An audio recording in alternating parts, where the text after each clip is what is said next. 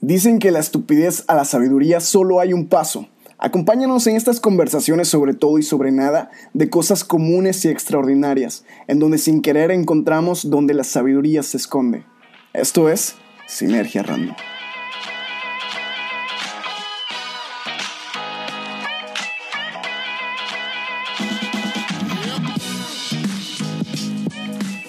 Bienvenidos a un episodio más de Sinergia Random. Y el día de hoy, último episodio del 2019, ah, tenemos un, un, cast muy especial. Estamos los de casi siempre, menos Quique, para variar. y tenemos a unos cuantos invitados súper de lujo. Está con nosotros Julio Navarro, desde Costa Rica para el mundo, y también con nosotros Andrés Marín desde Los Ángeles.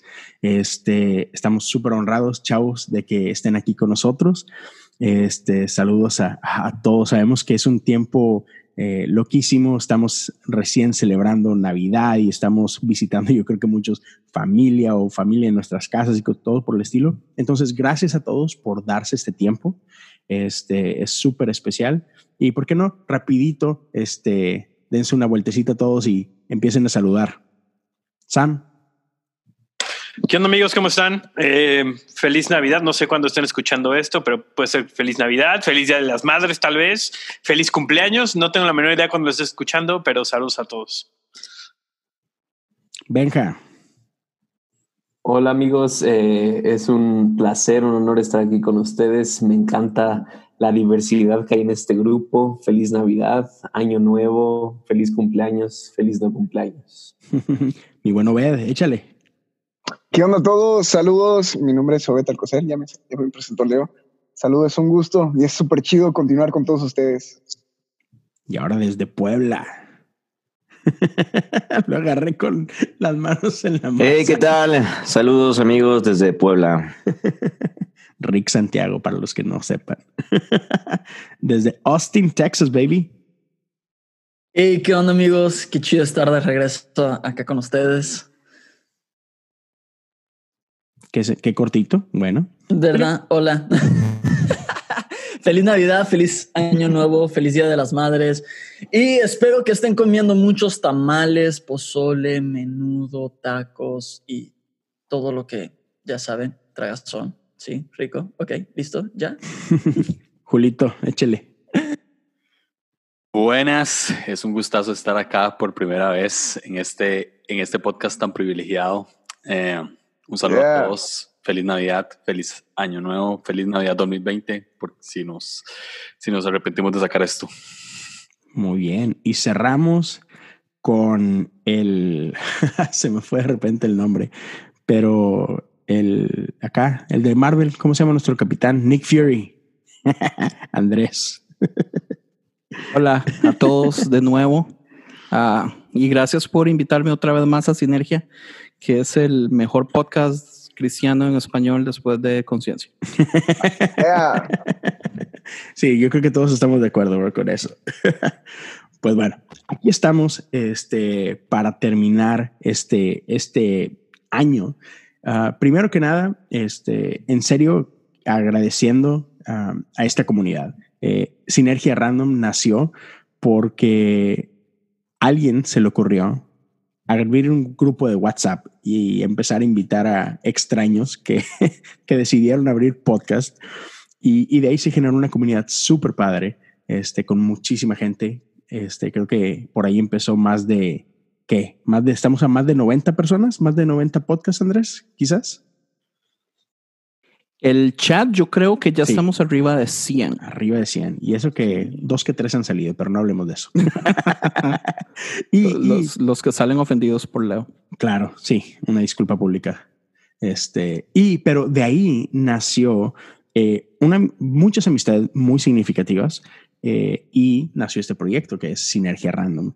Entonces, yo la verdad estoy muy contento, eh, bien bendecido por, por todos los aquí presentes y no quería desaprovechar este momento para, una, Andrés, agradecerte la oportunidad de, de habernos juntados a todos y a todos ustedes por lo que han significado para mí este 2019. chavos, gracias a cada uno de ustedes. Yo pensé que ya ibas a meter ahí un anuncio de tu podcast. ¿Por qué? Porque siempre lo haces. Aprovechas cada situación, van Aprovecharlos para decirles de, de Patreon. El que todos nos reunamos es algo, es una cosa, Deme una cosa dinero. común. Ustedes, ustedes manden regalos, señores. Mándenme un, un DM y les mando mi, la dirección de mi casa para que me manden. Yo creo que lo que sí pegaría sería un Patreon de Sinergia Random. Y es- ustedes nomás digan. Y, Para comprar vuelos para todos y hacer una convención de Sinergia Random en vivo. Grabamos Conferencia. encanta. grabamos en vivo escucharon. en Symposium. Para irnos a Tizmin. Claro, Tizimín, yeah. Tizmin, disculpen. Pues muy bien, caballero. Entonces, el tema. Vamos a arrancar el día de hoy este, con un tema este, sabrosón. Y lo que pasa es que muchos de nosotros ah, venimos de diferentes tipos de iglesias, ¿no? Y yo creo que cada uno de los que estamos aquí y muchos de los que nos escuchan han lidiado con esta situación de, de que de repente quieres hacer ciertos cambios en tu iglesia y como que no se puede, como que te regañan, como que yo recuerdo creciendo en una iglesia metodista en México, me tocó que, oye, batería y, guitarras eléctricas y todo esto, y era, no, la batería es del diablo, señores, y la batería no puede entrar en este santo templo de Cristo, ¿no? y así yo creo que nos ha tocado a muchísimos de nosotros diferentes ejemplos eh, que tienen que ver con, con diferentes este, áreas de nuestras iglesias, pero to- todos nos hemos topado con esa barrera de es que aquí no se hace esto, ¿no? Y entonces vamos a empezar por ahí de discutir este punto de por qué es tan difícil provocar cambios en nuestras iglesias. ¿Quién quiere abrir boca? Échenle, Empiezo.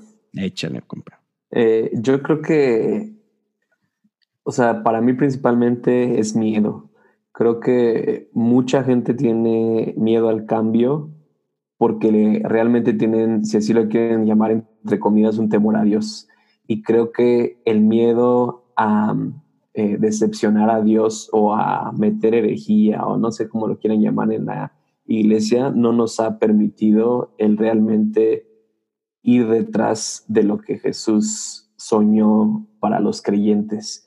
Y creo que lo comenté alguna vez, eh, pero creo que es ese punto. Creo que muchas veces hemos confundido el reino y el cuerpo de Cristo con la iglesia.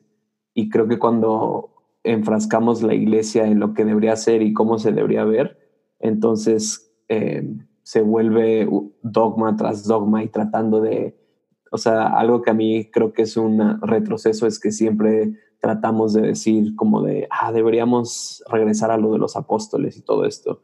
Y una vez creo que lo comentamos hace poco, ¿no? Es como de, la realidad de las cosas es que el día de hoy vivimos problemas sociales y en nuestra cultura que no se pueden comparar a lo que vivían los apóstoles, ¿no? Entonces, creo que principalmente el, el miedo es a decepcionar a Dios, si así lo quieren ver de alguna forma, o el hacer algo que, que Jesús no haría, pero que en realidad no es así.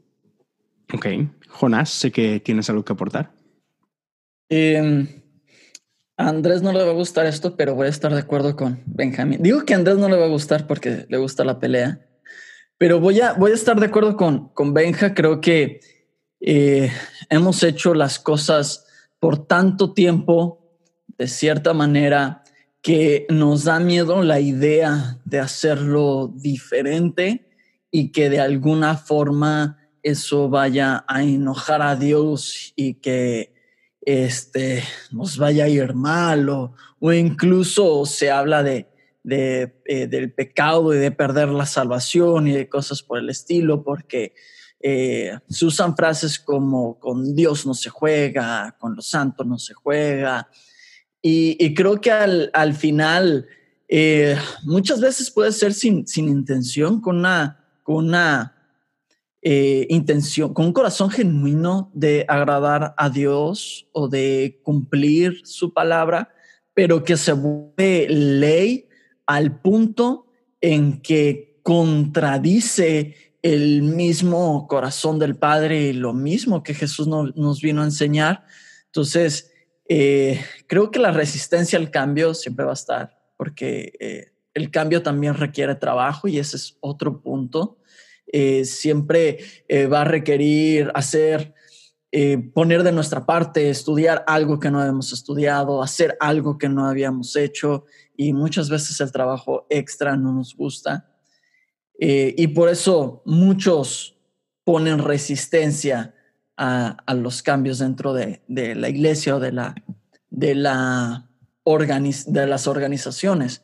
Pero sí, sí en definitiva el, el, el miedo juega un, un, gran papel en, en el asunto. Ok. Samuel. Creo que también este, nos queremos sentir útiles en la iglesia, ¿no? Y aparte, hay veces que logramos posiciones o logramos lugares de respeto a través de saber hacer algo. Entonces, y yo lo he visto mucho esto, inclusive en la comunidad en la que tenemos, en donde tenemos una generación de personas que están cada vez más se sienten, ellos solitos se sienten rezagados y se siente que ya no son parte. Y entonces oigo yo este, muchos comentarios de, entonces ya no hay un lugar para mí. ¿No? Entonces creo que a veces el, el miedo también al cambio es que si las cosas cambian, no sé cuál es mi lugar. ¿no? Y entonces eso me hace eh, reaccionar en miedo, reaccionar un poco en contra del rechazo que voy a sentir de, de decir, oye, yo soy la, por ejemplo, ¿no? O sea, eh, o sea, una, una, una señora que quiero mucho de nuestra iglesia que literal lo que hacía antes era dar los anuncios, pero ahora damos los anuncios en video. ¿No? Ya ha sido un proceso de, de, actualizar un montón de cosas y ahora ella dice, ¿cuál es mi lugar? ¿no? Y entonces a veces el miedo es ese, el miedo es, y ella, ella tal vez no tiene mucha decisión en eso, pero cuando tú eres la persona que vas a tomar esa decisión y te das cuenta que a ti te van a dejar de lado porque tú ya no cabes dentro del otro esquema, porque tú ya no sabes cómo hacer eso, porque tú ya no puedes tomar esas decisiones, a veces reaccionamos en, eh, en miedo también a eso, ¿no? Y porque también nadie se quiere ver como que no, como que no es capaz, ¿no? Entonces, o sea, lo ves con, lo vemos con la generación de nuestros papás, ¿no? O sea, nueva, nueva generación de tecnología requiere empezar de cero, requiere aprender cosas nuevas, requiere, y lo vemos en la iglesia, ¿no? No nada más, no nada más en cosas tecnológicas, sino inclusive en, en nuevas maneras de ver la, la, Biblia, en nuevas interpretaciones de la Biblia, que, y lo más fácil es decir, eso no es bueno, eso no es de Dios, eso está mal, porque nosotros lo venimos haciendo y, ha funcionado tanto tiempo, ¿por qué lo vamos a hacer de manera diferente? ¿No? Y esa es la otra cosa, que también no tenemos a veces un referente de cómo se pueden hacer las cosas diferentes. Entonces, hacerlo diferente es hacerlo mal, punto, porque no se ha visto un punto de referencia que sea bueno acerca de cómo hacer las cosas nuevas. Este, entonces, creo que es eso. Y, y creo que es fácil hablar de cambios cuando nada más, o sea, son una idea, pero cuando ya nos, lo bajamos a cómo va a afectar a la gente, hay gente que se queda en el proceso, ¿no? Y, creo que tenemos que tener eso en cuenta, que a veces, por lo menos me pasaba a mí mucho, ¿no? Yo cuando estaba eh, en el grupo de jóvenes yo decía, vamos a hacer un montón de cambios y esto, y yo soñaba sin ninguna limitación, y creo que es muy bueno estar en ese punto, pero no sabía tampoco a cuánta gente, cuántas conversaciones iban a tener que tener con gente que, que básicamente no cabían en un esquema nuevo, ¿no?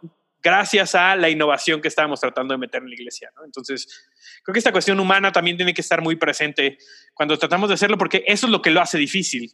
No, no, el, no la, eh, la institución, sino la gente que, que, que esos cambios representan. Me queda claro. Julio, sé que también tienes ahí algo que, que compartir con nosotros de esto. Yeah, um, creo que eh, sí, el miedo, concuerdo con, con todos de que es, es un factor grande. Tenemos miedo al cambio, tenemos miedo a la actualización, pero que, creo que también hay algo un poquito más profundo en ese miedo y es que tenemos miedo de perder el poder o perder el control. Tenemos miedo de perder el control de lo que, de lo que suceda. Tenemos miedo de perder el, el eh, eh, el control, eh, me explico, o sea, no es una cuestión solamente de iglesia, es una cuestión de la gente. De, de todo, exacto. Es, es, una cuestión de, de, todo en el sentido de que, eh, vamos a ver, si, si, si, yo tengo una empresa de algo y sale alguna innovación, entonces a mí me va a dar miedo quedarme atrás y quedarme rezagado. También eso, eso mismo que dice Sam de, de cuál va a ser mi lugar, ¿verdad? Entonces, el miedo, pero el problema de todo es que eh, el cambio es inevitable. Es como, las actualizaciones en, las computadoras. Yo llevo, en esta computadora que tengo al frente, llevo dos, tres meses diciendo actualizar más tarde, actualizar mañana, actualizar mañana, actualizar mañana. Y um, eh, va a llegar un momento en, que, en el que la computadora se me va a actualizar sola.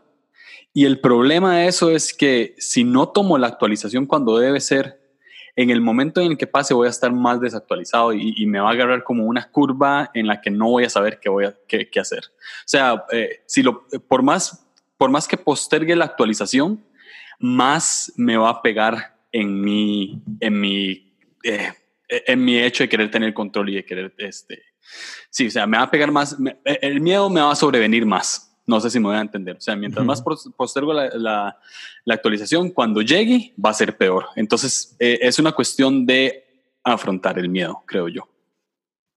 Ok, perfecto. Gracias, Julio. Obed, adelante. Sí, creo. ¿Qué onda? Este, sí, yo concuerdo con todos. Creo que es un factor clave el miedo. Y uno es miedo, o sea, si nos vamos enumerando cómo vamos hablando, es miedo a, que yo pierda algún cargo, un puesto, miedo a que lo que vaya a decir también las, las personas o la gente que ya está desde el inicio, es decir, oye, si los, como llaman muchas iglesias, los ancianos de la iglesia se van en mi contra, ¿qué, qué pasa esto? Otra cosa es miedo a tomar las herramientas o miedo a actualizarme o porque no sé hacerlo. Entonces muchas iglesias dicen, oye, pues yo no tengo idea de cómo hacerlo, no tengo idea de cómo actualizarme, no tengo idea sobre cómo hacer eso, entonces prefiero rechazarlo o prefiero darle atrás a las personas que vienen tratando de evolucionar que, que al yo meterme más en la evolución. Pero creo que si nos vamos a ese punto, hay una, una frase que dice que el que no evoluciona, muere. Entonces creo que es algo que puede aplicar aún en las iglesias.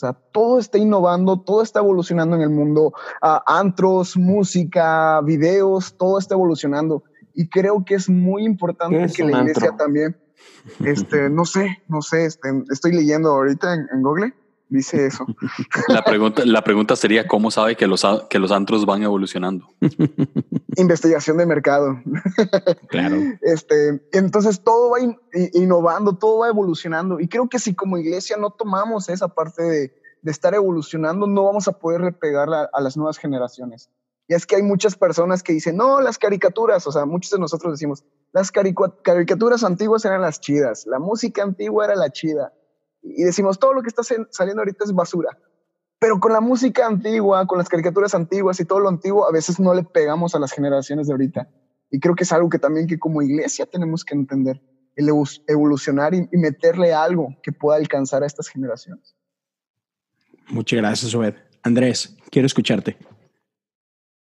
Pero estamos Yo, hablando de la iglesia, perdón, porque creo que nos estábamos desviando así como el mundo. El mundo está cambiando y eso nadie lo puede evitar, pero la iglesia no lo está haciendo. ¿Por qué, Andrés? Es que vieras que yo se lo juro que yo, yo no quiero ser el adversario. O sea, no es a propósito que no quiero ser el adversario. Pero si hay algo muy importante aquí que yo siento. Te los dije. Que no sí. Yo siento que no estamos viendo algo interesante que es que más bien yo pienso que esa es la generación donde la iglesia más bien está cambiando más rápido. Mi crítica no es cantidad de cambio o qué es, sino más bien como qué es lo que estamos cambiando. Una de las cosas, digamos, que yo hablaba eh, con amigos es el hecho, por ejemplo, de que en ese momento tenemos iglesias como Hillsons, tenemos iglesias como Betel, tenemos megas iglesias que hacen cosas súper nice, súper buenas para la comunidad y todo eso.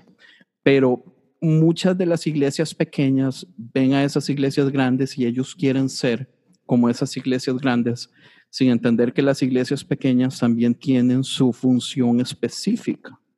Entonces, yo a veces siento que el cambio, a diferencia de yo tener que forzarlo, yo debería ser como más y aquí voy a sonar súper cristiano, yo sé que va a ser un poquito contradictorio.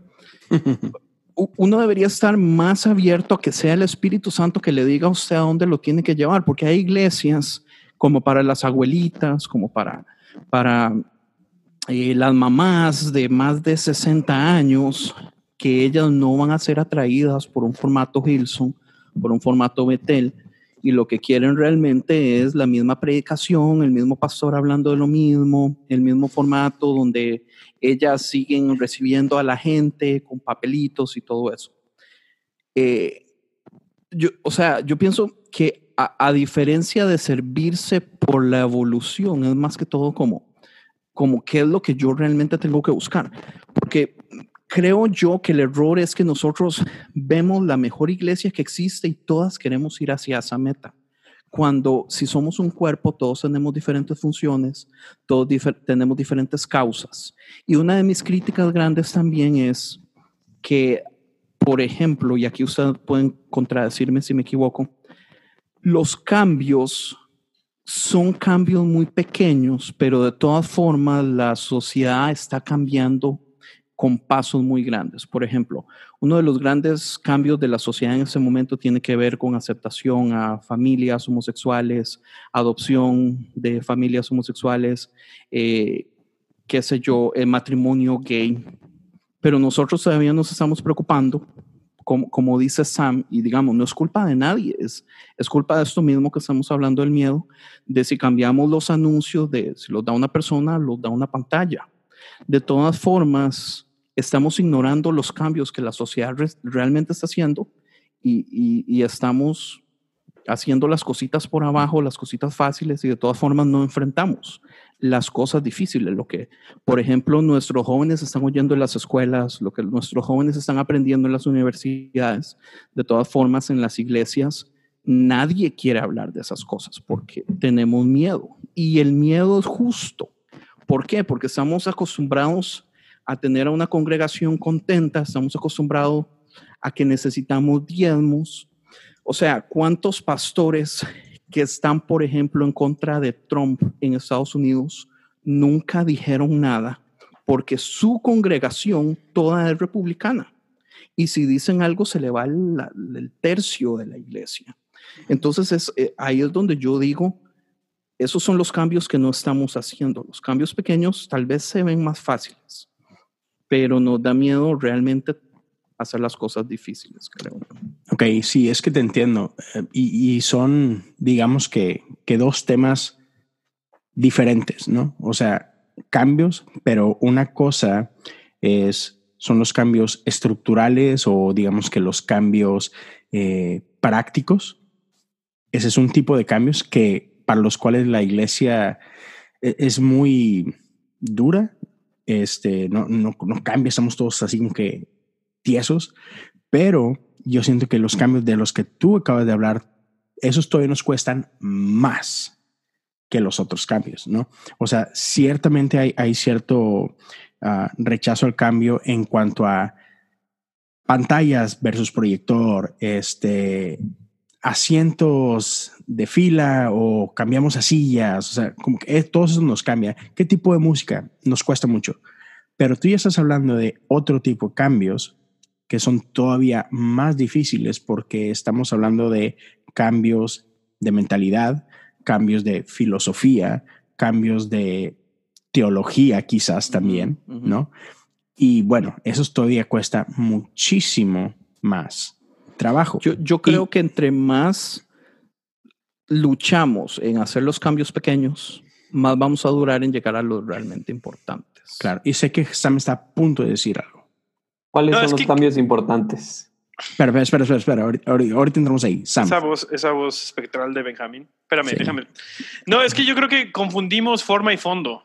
Sí. ¿no? Y, y, a veces eso es nuestro problema. Y, y, y, creo que es lo que yo veo con estas iglesias grandes, y, y sí, de, de, en mi experiencia he tenido un poquito más de contacto con Betel. Y muchas de las cosas que la gente quiere hacer piensan que es un cambio de forma, uh -huh. cuando en realidad lo que llevó inclusive a ese tipo de iglesias a hacer cambios de forma fue un cambio en fondo. Uh -huh. ¿A qué me refiero con eso? Es una, una manera más diferente de pensar acerca de, de los medios, acerca de, de la creatividad, acerca de, de, dónde jalamos inspiración, por hablar de cosas específicas de formato de iglesia. Ahorita uh -huh. llegamos a lo demás. Este, fue una, un cambio de fondo, o sea, un cambio en la manera de pensar, un cambio en la cultura que tienes, que te lleva a hacer ese tipo de cambios de forma. El problema es que creo que, y aquí es donde yo veo eh, el tropezar a veces de iglesias pequeñas o iglesias, quien sea, que tratan de replicar formas, es que no se dan cuenta que hay un fondo detrás que hace que esas cosas funcionen y que a final de cuentas es a lo que queremos llegar, ¿no? La, la iglesia tiene que cambiar en fondo las formas se darán y las formas se pueden ver de muchas maneras. Y habrá iglesias donde les funcione tener batería y otras en no, ¿no? O sea, nada más, ¿no? O sea, más allá de, si está bien o mal, lo que sea, ¿no? O sea, es quién soy, quién estoy llamado yo como iglesia a ser pero primero tiene que cambiar mi fondo, tiene que cambiar lo que creo, tiene que cambiar la cultura en la que vivo y los cambios de fondo, de forma, se van a dar solitos. O sea, el si tienes los videos o no es lo de menos, ¿no? Pero lo que realmente queremos cambiar es lo que piensas acerca de eso. Y la otra cosa que también creo que es importante es, si la, el, el, mundo está cambiando a una velocidad muy rápida, eso no necesariamente tiene que determinar que nosotros tenemos que cambiar nada más para adecuar al mundo. Y no estoy hablando en, en cuanto a, a, hacer nuestro mensaje disponible, sino que a veces siento que como iglesia muy buen punto. sentimos que tenemos que, es que ellos están cambiando, entonces nosotros también tenemos que estar cambiando, cuando en realidad hay muchas cosas que, en la iglesia que no han cambiado en dos mil años y no deberían de cambiar. ¿no? Que, son esas cosas de fondo, la forma que cambie, la forma que se vea como, como quiera verse en mil años, ¿no? Pero en realidad creo que tenemos un fondo que justamente el mensaje que tenemos no, no, la interpretación puede cambiar, pero el mensaje sigue siendo el mismo. Claro, y eso es lo más difícil, el, el, saber identificar qué cosas son las que tienen que cambiar y qué cosas son las que no tienen que cambiar. Y, pero hablando de lo que tú mencionabas, en una ocasión llegaba a platicar con, con este Esteban Grassman y él me comentaba que cuando ellos estaban por lanzar o, o recién lanzado Ancla, uno de los viajes que hicieron como equipo fue a visitar a Elevation. Pero dice justo lo que tú estabas hablando, que no es que ah, hayan ido a Elevation para aprender qué es lo que hacen, sino que lo que ellos querían aprender es cómo piensan estos, estos tipos, ¿no? O sea, ¿qué, ¿qué están pensando? ¿Qué conversaciones están teniendo que los llevan a hacer estos cambios? Y definitivamente, o sea, creo que uno de los errores más grandes es que muchas veces, ah, como iglesias, y menciona, bien mencionas tú, no importa el tamaño, solamente quieres ajustarte a lo que se ve sin entender lo que está detrás y tropezamos porque de entrada, así que, híjole, quizás esté muy difícil competir con esos presupuestos, ¿no? Y ya pensamos, y no, pues es que no se va a poder. Y terminamos haciendo imitaciones baratas de esos productos finales, otra vez, porque jamás entendió lo que, el espíritu detrás de eso que llevó a provocar todos estos cambios. Este, y, pero otra vez, y, quiero que la gente, digo, ahorita nos vamos a ir metiendo, pero quiero que la gente vaya como que separando estas dos cosas. Conversaciones que tienen que tener ah, sobre qué tipo de cambios de forma quisieran ver, pero también que vayan haciendo un apartado diferente donde empiecen a analizar de que hay ciertos cambios de fondo que son los que van a tener que discutir y que es en donde más tiempo van a ocupar pasar. Entonces, otra vez, a, todos los que nos están escuchando, vayan, vayan poniéndose como que dos columnas, formas, fondos, y vamos a ir poco a poco caminando entre estas dos cosas, ¿no? Pero antes de, darle a esto, um, Obed, sé que querías intersectar algo de lo que Sam estaba hablando. Sí, sí, claro. Este, sobre la contextualización de las iglesias. Y es como que si para afirmar el punto de, ustedes dos, de, decir que hay muchas cosas que nosotros queremos traer de otras iglesias, de, otras culturas, pero no lo transformamos a la cultura en la que estamos viviendo. O sea, no, no, contextualizamos la iglesia. Es decir, hay cosas que están funcionando en Estados Unidos y van a funcionar en Estados Unidos. Pero si tú las tomas como tal, puras, y las traes a México, hay muchas cosas que no van a llegar a México. Por ejemplo, hay una iglesia que no voy a decir nombre ni, ni de dónde viene porque es muy fácil de reconocer y es una iglesia muy grande que vino a México hace mucho tiempo y abrieron una, una iglesia eh, aquí en Yucatán y estaba creciendo, creciendo, creciendo, pero quisieron traer todo el modelo tal como tal, sin entender primero cómo funciona la cultura de México. Y esa iglesia tuvo que cerrar. Y es una iglesia de nombre mundial. Y ya después, como cinco, siete años después, la volvieron a traer ya entendiendo y bajándola a nivel México y ya jaló, y jaló muy bien. O sea, ya no vino en Yucatán, vino a la Ciudad de México y jaló muy bien. Y, esto me recuerda a una pequeña historia así rapidísima que voy a contar, que una vez estaba platicando con el pastor este, Juan Speaker y yo le decía, wow, yo quiero aprender, o sea, todo como tal, como este, más vida y quiero hacer lo mismo que ustedes están haciendo para que, este, para que pueda pegar en Yucatán. Y le dije, usted ore para que yo pueda hacer eso. Y, le estaba pidiendo orar por mí y como que se me dijo, hey, aguanta, vato. Ah, o sea, me lo dijo con palabras más chidas. Dijo, hey, tranquilo, me dijo, este, lo que sí voy a orar, me dijo, es para que el Espíritu Santo te muestre a ti tu propia visión y la propia visión de tu iglesia. Porque tal vez esta no te, te pueda servir como nos ha servido a, nosotros, pero sí te va a poner la visión específica para el lugar de donde vives. Y eso me pegó mucho y, me dejó algo en el corazón como que sí, wow, o sea, cada iglesia tiene su propio sello por más que el Espíritu Santo esté ahí. Y, es algo que, me gustó mucho. Excelente. Pero creo que, o sea, volvemos a lo mismo. Estamos hablando de cosas que todos estamos de acuerdo que se pueden cambiar y, que tenemos que ir hacia eso. Ahorita con lo que estaba hablando Sammy, lo que tú tocaste, Leo, creo que para mí se viene dos cosas. Hay, o sea, tenemos que definir, o no sé si se puede definir, qué cosas sí se pueden cambiar dentro de la iglesia. Y es que vuelvo a lo mismo, no es tanto de la iglesia, sino del movimiento de cristianos o de creyentes que creen en Jesús. Y creo que, o sea, y, lo he hablado en, en, estos últimos meses, es, creo que la iglesia ha perdido su sobrenaturalidad. O sea, esas cosas que hacían hace dos mil años ya hemos dejado de hacer. Y también creo que hay cosas... Eh, que no estamos dispuestos a cambiar, que tendríamos que cambiar dentro de la iglesia, no tanto en formas, sino en teología, sino en qué creemos acerca de Dios, sino en cómo nos enfrentamos, como decía Sam, no, no se trata de ajustarnos al mundo, pero sí tenemos que ser una solución para el mundo y Jesús no pasa de moda. Entonces, ¿cuáles serían para ustedes esas cosas que esto no se mueve de la iglesia jamás, ni en un millón de años, y qué, qué cosas sí es como de, estamos ahorita en la iglesia haciendo que no deberíamos de, que deberíamos de cambiar y que no estamos cambiando. Yo es que pienso que, y, tal vez es en el error, pero yo pienso que uno de los problemas que nosotros tenemos con respecto a esto que Benji está diciendo específicamente es el hecho de esto mismo de institucionalizar, de que queremos que la iglesia sea el domingo de 10 a 12, y que la iglesia sea la predica del pastor y no se nos enseña a vivir una iglesia de siete días a la semana, 24 horas al día, donde no es ir a escuchar la predicación, sino crear comunidad.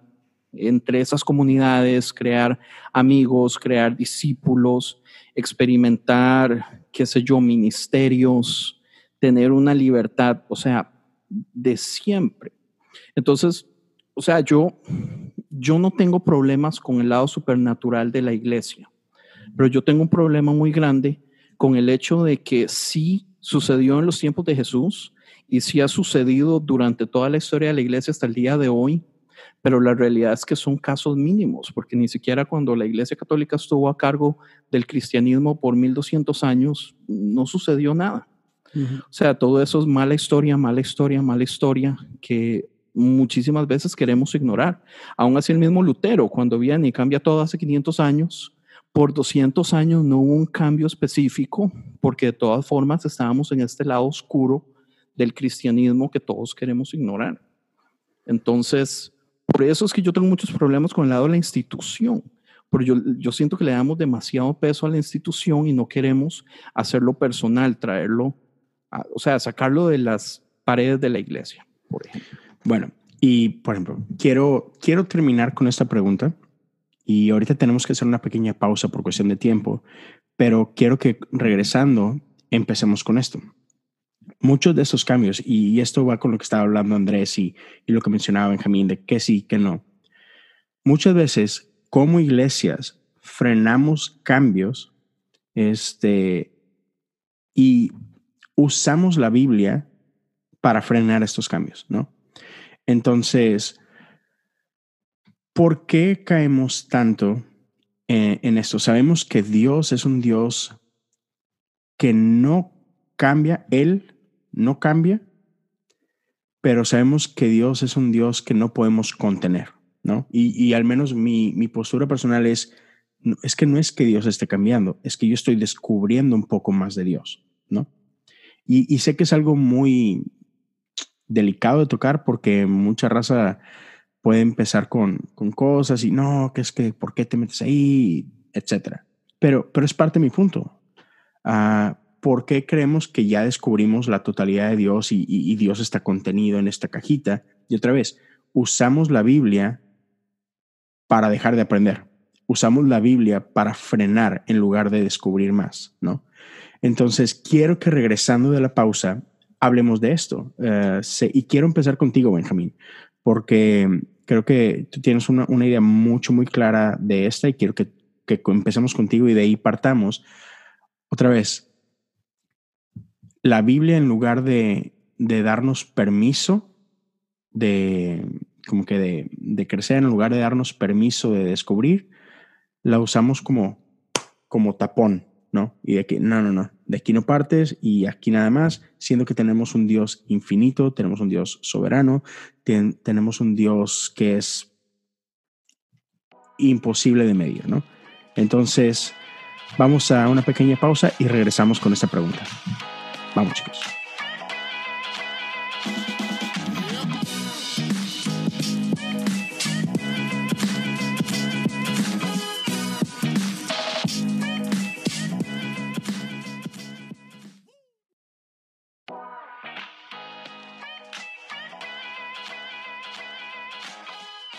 Pues muy bien, aquí estamos de regreso y Benjamín, como mencionábamos, échale, compadre.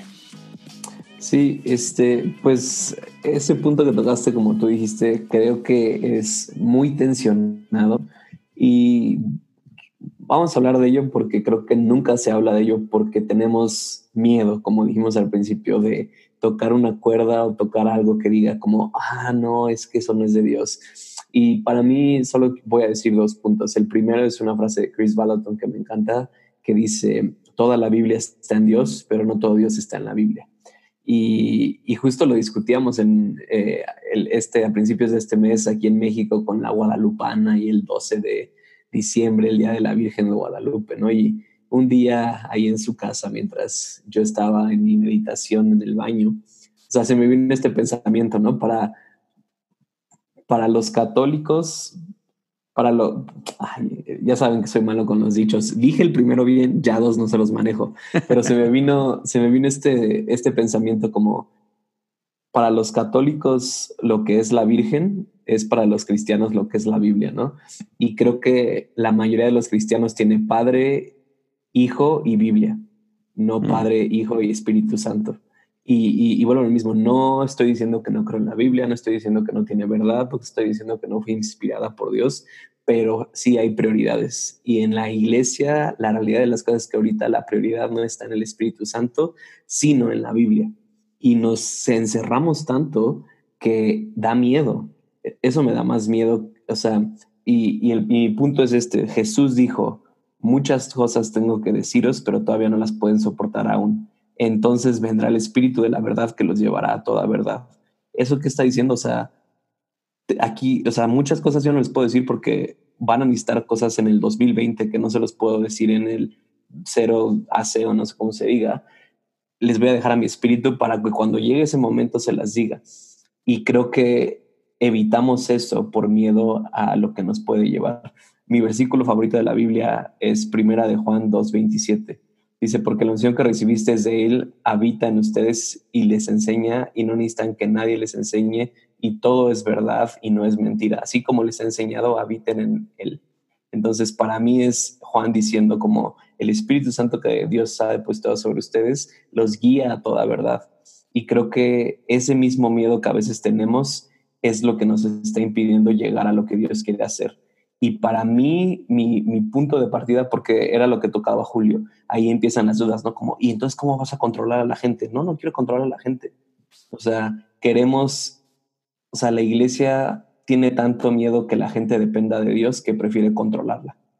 Y para mí, mi corazón siempre es como de, mientras yo tenga el corazón de querer buscar a Dios genuinamente, nunca voy a poder fallar. Entonces, creo que tenemos que pensar nuestras prioridades. Es Padre, Hijo y Espíritu Santo. Y ahorita estamos en la época del Espíritu Santo, estamos en la época de Acuario. Chequen su horóscopo, no, no es cierto, pero sí, sí. O sea, es el Espíritu Santo, el Espíritu Santo se derramó en este mundo, entonces, sobre todas las personas. Amén. Yo tengo como cuatro meses de no escuchar una herejía así de ese nivel. Bienvenido. Tienes Necesitas pasar más tiempo con. Benjamín. Hasta, hasta tuve que, que hacerme el, ¿cómo se dice? Persinarte. Persinarse. Hasta que me persiné y todo porque no podía. Pero creer. dime, ¿qué hay ahí de herejía? ¿Qué, qué hay ahí que no, que no puedas decir sí creemos en eso como cristianos, pero no lo hacemos? No, estaba siendo sarcástico porque todo lo que usted dijo No, yo lo creo. Yo lo sé, yo, yo sé, pero, es lo- pero sí hay muchos que van a pensar Sí. eso. Oh, sí. Pero es, es- eh, creo que también es esta cuestión de cómo nos enseñaron a, a interactuar con la Biblia, ¿no? O sea, porque la Biblia parece ser que es un texto estático, ¿no?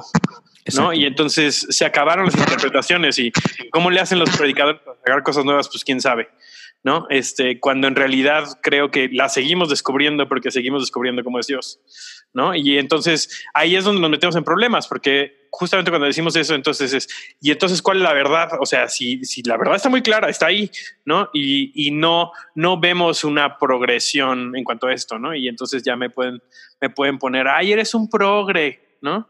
Y, y me pueden usar como de, de, este, de insulto eso, pero en realidad es que seguimos como un niño que no ha acabado de comprender lo mucho que lo amaban sus padres, seguimos comprendiendo lo mucho que nos ha amado Dios desde el principio, entre más lo conocemos. Claro, y ahorita quiero, quiero ceder lugar a, a este Jonás y después a Andrés, pero nada más para como que seguir dejando esto en claro con, con, con la gente. Igual, hay gente que, que puede escucharnos y que está en muchos diferentes espectros de, de lo que es este, teología y todo, y se vale y se respeta, pero dejando en claro que más allá de lo que puedas creer respecto a la Biblia, y, me encantaría que después tengamos un episodio completo solamente de esto, solamente de lo que es la Biblia, ah, pero ignoramos que la gente que escribe la Biblia en su momento no sabían que estaba escribiendo la Biblia. Y, dentro de este, nuestra tradición, ah, hace cientos de años, llegó un grupo de gente después de que termina toda la persecución y que deciden, vamos a sentar bases, vamos a poner un poquito de orden, con el mejor de, los, de las intenciones y todo.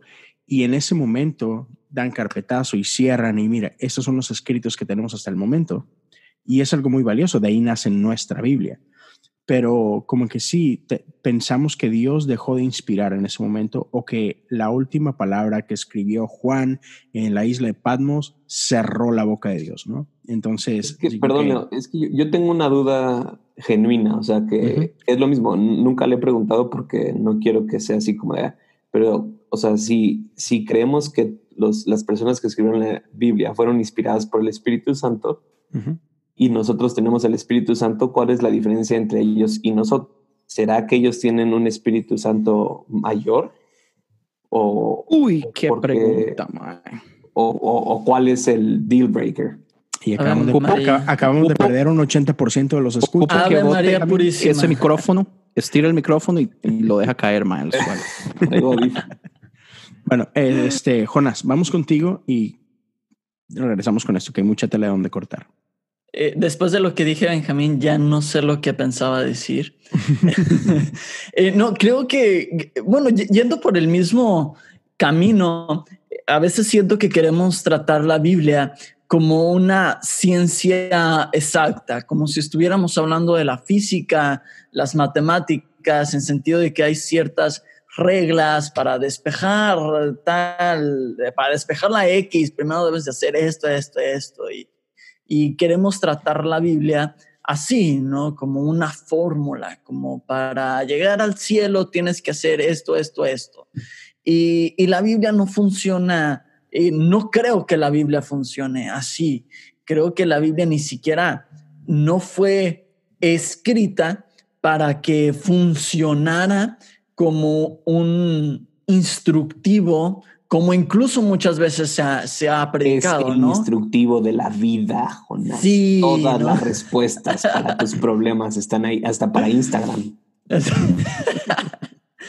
y, y creo que eso nos no- ha, ha evitado que podamos eh, leer la Biblia o entender el corazón. Y, y- y volvemos eh, otra vez a, a un poco de, de- del corazón de las cosas que hablábamos hace un rato, ¿no? Porque la Biblia tiene un corazón y revela un corazón que es el, el corazón del Padre. Y, y ahí podemos entender muchas de las cosas que, que están ahí. Pero si no entendemos eso, si no entendemos que no son reglas, si no entendemos que no es una fórmula, entonces creo que mucho de lo que hacemos se va, se va a, a perder en el camino. Andrés.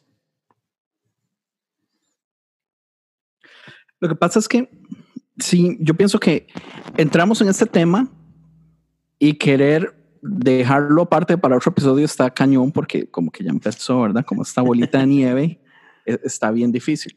Yo quería decir algo sencillo eh, porque yo mencioné a Lutero. Yo escuché en un podcast de Pete Enns que se llama The Bible for Normal People, eh, donde un, erudito, un, teólogo muy famoso, explicaba cómo Lutero, cuando se separa de la Iglesia Católica, él tiene que agarrar todos los paralelos de lo que la Iglesia Católica ya tiene y, hacer como su versión protestante. Pero él llegó al momento donde en, agarró al Papa y ya ahora le, toca agarrar un, una parte protestante que venga a contrarrestar al Papa y el man no encuentra absolutamente nada. Entonces, a última hora, decidió agarrar a la Biblia como, como esta persona que va a ser la última palabra, quien va a tener la respuesta de todo, quien va a ser el que cierre todos los debates. Pero sí, la Biblia nunca estuvo diseñada para eso. Entonces, o sea, relativamente esto viene desde hace 500 años, eh, agarra fuerza hace como después de unos 200 años atrás, pero nunca es parte del diseño. Y, uh -huh. Y lo que dijo Benji, la, la, pregunta que dijo Benji, o sea, es, es una pregunta diseñada para no contestarla, sino para que usted no pueda dormir por tres noches pensando. Y sea, sea, perdón que, que, me meto otra vez, pero se ha canonizado la Biblia. No sé si alguien de aquí se, se, re, eh, se acuerda de algunas historias que han girado en las iglesias como, ah, yo este, estaba en un asalto y de repente me dispararon y la bala quedó en medio de la Biblia. es bueno. la Biblia, ¿no? Y, y, y, tal vez pueden ser real, ¿no? O sea, pero se han usado como una herramienta para canonizar, para santificar la Biblia, al punto de que eh, si yo digo esto lo dice la Biblia, es indiscutible, aunque la Biblia quizá no diga eso o no quiera decir eso, pero como yo dije, eso dice la Biblia, no hay forma en la que tú me puedas debatir eso porque lo dice la Biblia. ¿no? Y, ese era precisamente mi punto. Eso hacemos con la Biblia. Cuando viene, cuando se trata de cambios y que no olvidemos que de aquí partimos, ¿no? De, este, de este intento de, de, que por qué nos es tan difícil hacer cambios en, nuestra iglesia como organización, usamos la Biblia para frenar cualquier avance, ¿no? O sea, cuando, cuando ya no saben cómo seguir la conversación, pero, pero alguien quiere que ponerle punto final, pues es que la Biblia dice y se acabó. Que el mariachi se vaya para su casa, ¿no? Hay, hay, con eso matamos todo argumento. Vuelve este, a leer la Biblia, Leo. sí, exacto. Entonces, va, otra vez. ¿Qué es lo que hay detrás que nos hace usar la Biblia? O sea, otra vez, como decía Sam hace rato, yéndonos ahí, más allá de el, la forma, yéndonos al fondo, ¿por qué usamos la Biblia como la obra maestra para meter freno de mano? Julio, quiero saber qué es lo que tú piensas. Eh, um, voy a volver al miedo de perder sí, el poder. Claro, claro. Voy a volver al miedo de perder el control. Eh, uh, creo que es, es, como un espíritu muy fariseo la razón por la cual usamos la Biblia para defender las cosas. Y, y cuando nos cerramos ahí es, es, simplemente porque nos da miedo perder la tradición, nos da miedo perder el control, nos da miedo perder lo que... Uh, a veces pienso que nos da miedo que la gente escale de posición y nos supere. Y por eso nos da miedo usar la Biblia. Ego nos da miedo, perdón, eh, que, que pasen cosas nuevas y nos justificamos con la Biblia. Y pues lo, sé porque, porque me ha pasado y he visto a gente que le ha pasado. Entonces, eh, eh, creo que va por ahí, va muy centrado en eso. Y, y, nada más hay que profundizar en el miedo a qué y cómo hacer para detener ese miedo. O sea, ahora estábamos hablando acerca de, de, de todo esto, de cosas nuevas de la iglesia y no sé qué. Y yo en un momento le estaba como conversando con Dios y estaba hablando con esto de por, de por qué tenemos tanto miedo y no sé qué. Y me llegó este pensamiento de que e, es muy contradictorio cuando le pedimos que a Dios que haga cosas nuevas, cuando nada más usamos las cosas viejas. Sí. Y... A ver, a ver, a ver, Vuelve a decir eso, estuvo increíble. Es muy contradictorio cuando le pedimos a Dios que haga las cosas nuevas, cuando seguimos usando las cosas viejas. Y hay, hay un versículo, no sé dónde está, en, en el que Dios dice, yo estoy, sí, sí, por supuesto. yo sé, yo estoy haciendo cosas nuevas, dice Dios, pero ustedes no lo ven. Y, y creo que Dios sigue haciendo cosas nuevas, está haciendo cosas nuevas en la iglesia, ya. Haciendo cosas nuevas en cada uno de nosotros, ya. Pero no lo vemos porque seguimos aferrados a las cosas viejas, seguimos escuchando lo viejo, seguimos. Y, y, y hablando de algo que, eh, pues no tan superficial como música, como formas, ¿verdad? Estoy hablando más en, cosas dentro de nuestro corazón, dentro nuestro. Eh, Dios, ah, Dios, Dios, nos está hablando continuamente y simplemente no lo estamos escuchando. ¿Y por qué no cambia? ¿Por qué no cambiamos de manera superficial? Porque no cambiamos de manera, de manera interna. Eso es lo que está sucediendo. Eh, creo que la verdadera relevancia, ahora esa palabra está como de moda, pero la, la verdadera relevancia es, es hacer algo que funcione, no que se vea bonito. Que se vea bonito es un plus, pero necesitamos que funcione. Mm. ¿Y, ¿Y, qué es lo que va a funcionar? Lo que el Espíritu Santo nos está susurrando, lo digo todos los días, pero no lo queremos escuchar.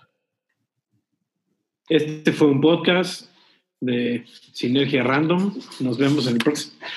Este, yo pero yo no puedo hablar tan bonito. En todo lo que digo siempre es para poner a pelear a todo el mundo. Mm, Dios no lo está haciendo en la iglesia, lo está haciendo en el mundo.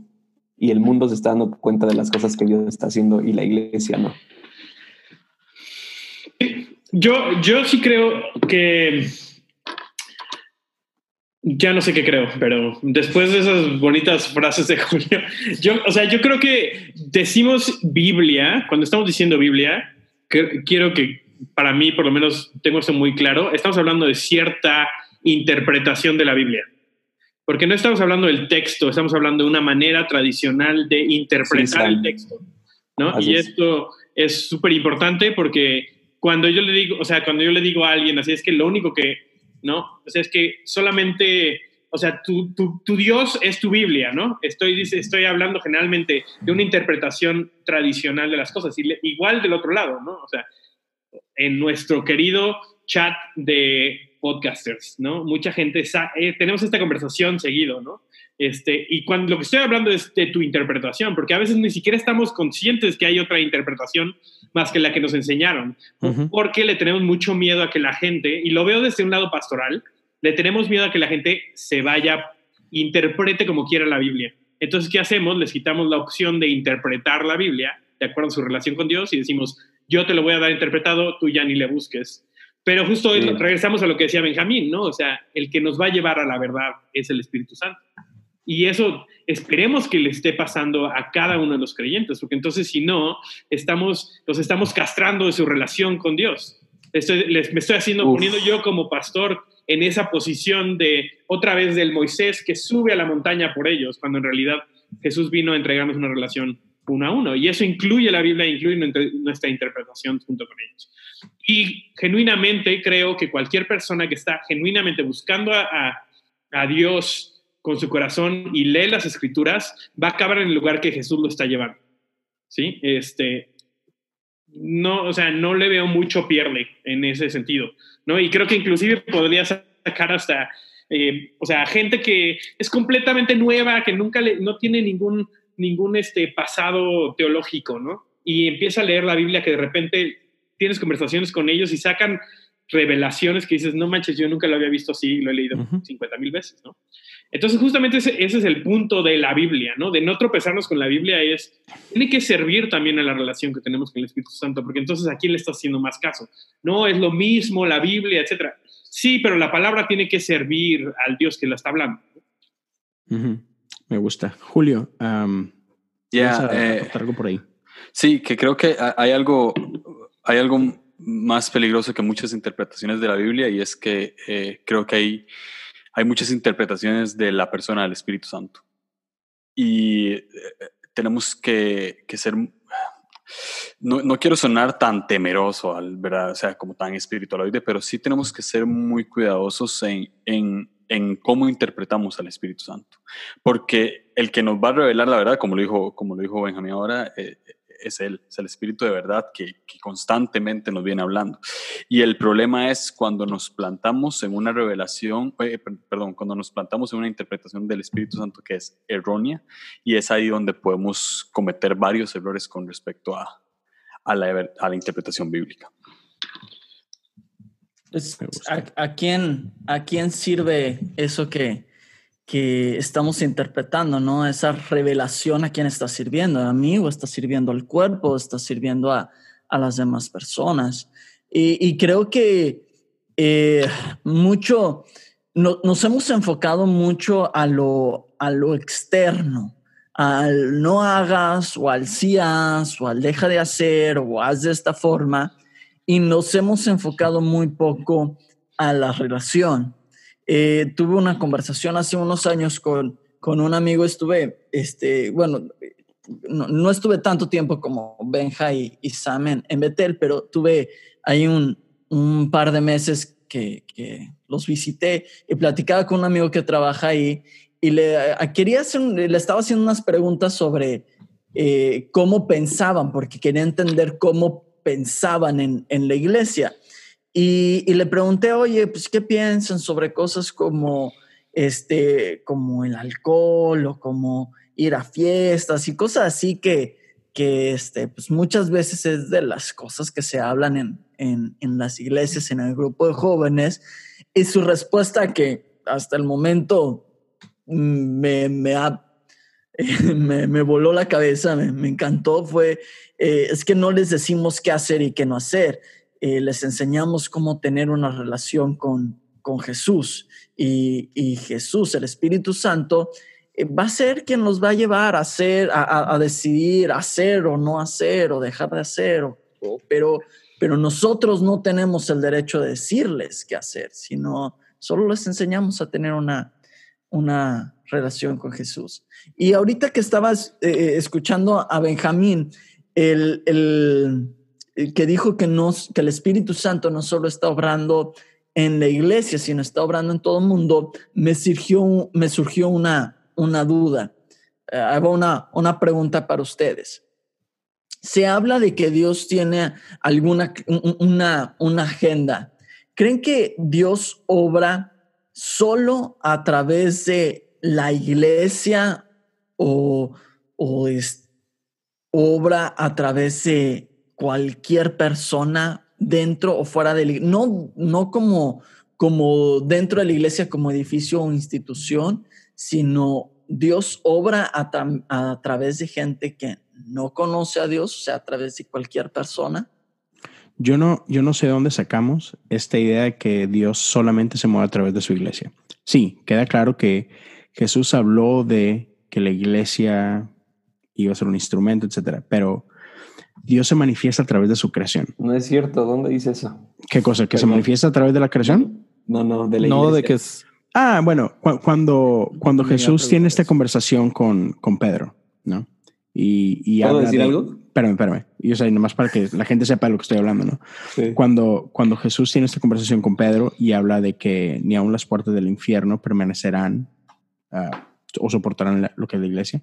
Entonces, hablando de eso, sí, como que sí, ah, la iglesia definitivamente tiene un propósito, ¿no? La iglesia ah, viene a aportar algo, pero otra vez, yo no creo que Dios se mueva única y exclusivamente a través de la iglesia. Yo estoy seguro que Dios se manifiesta a través de su creación en su totalidad y lo vemos una y otra y otra vez en la misma Biblia, ¿no? O sea, por Dios, Dios usa a un tonto burro para, para manifestar su voluntad en un momento. Que te quedas, Andrés, así como que, eh, ¿cuál, burro? El, burro de, ah, el, burro de Balán. El, el este burro es uno de los animales más inteligentes y puedo debatirlo a muerte. Yo también pensé eso. No, no le no, por favor, tonto. No, no, no, no. Va. va. Está bien. Aparte yo soy este, Sí, ajá.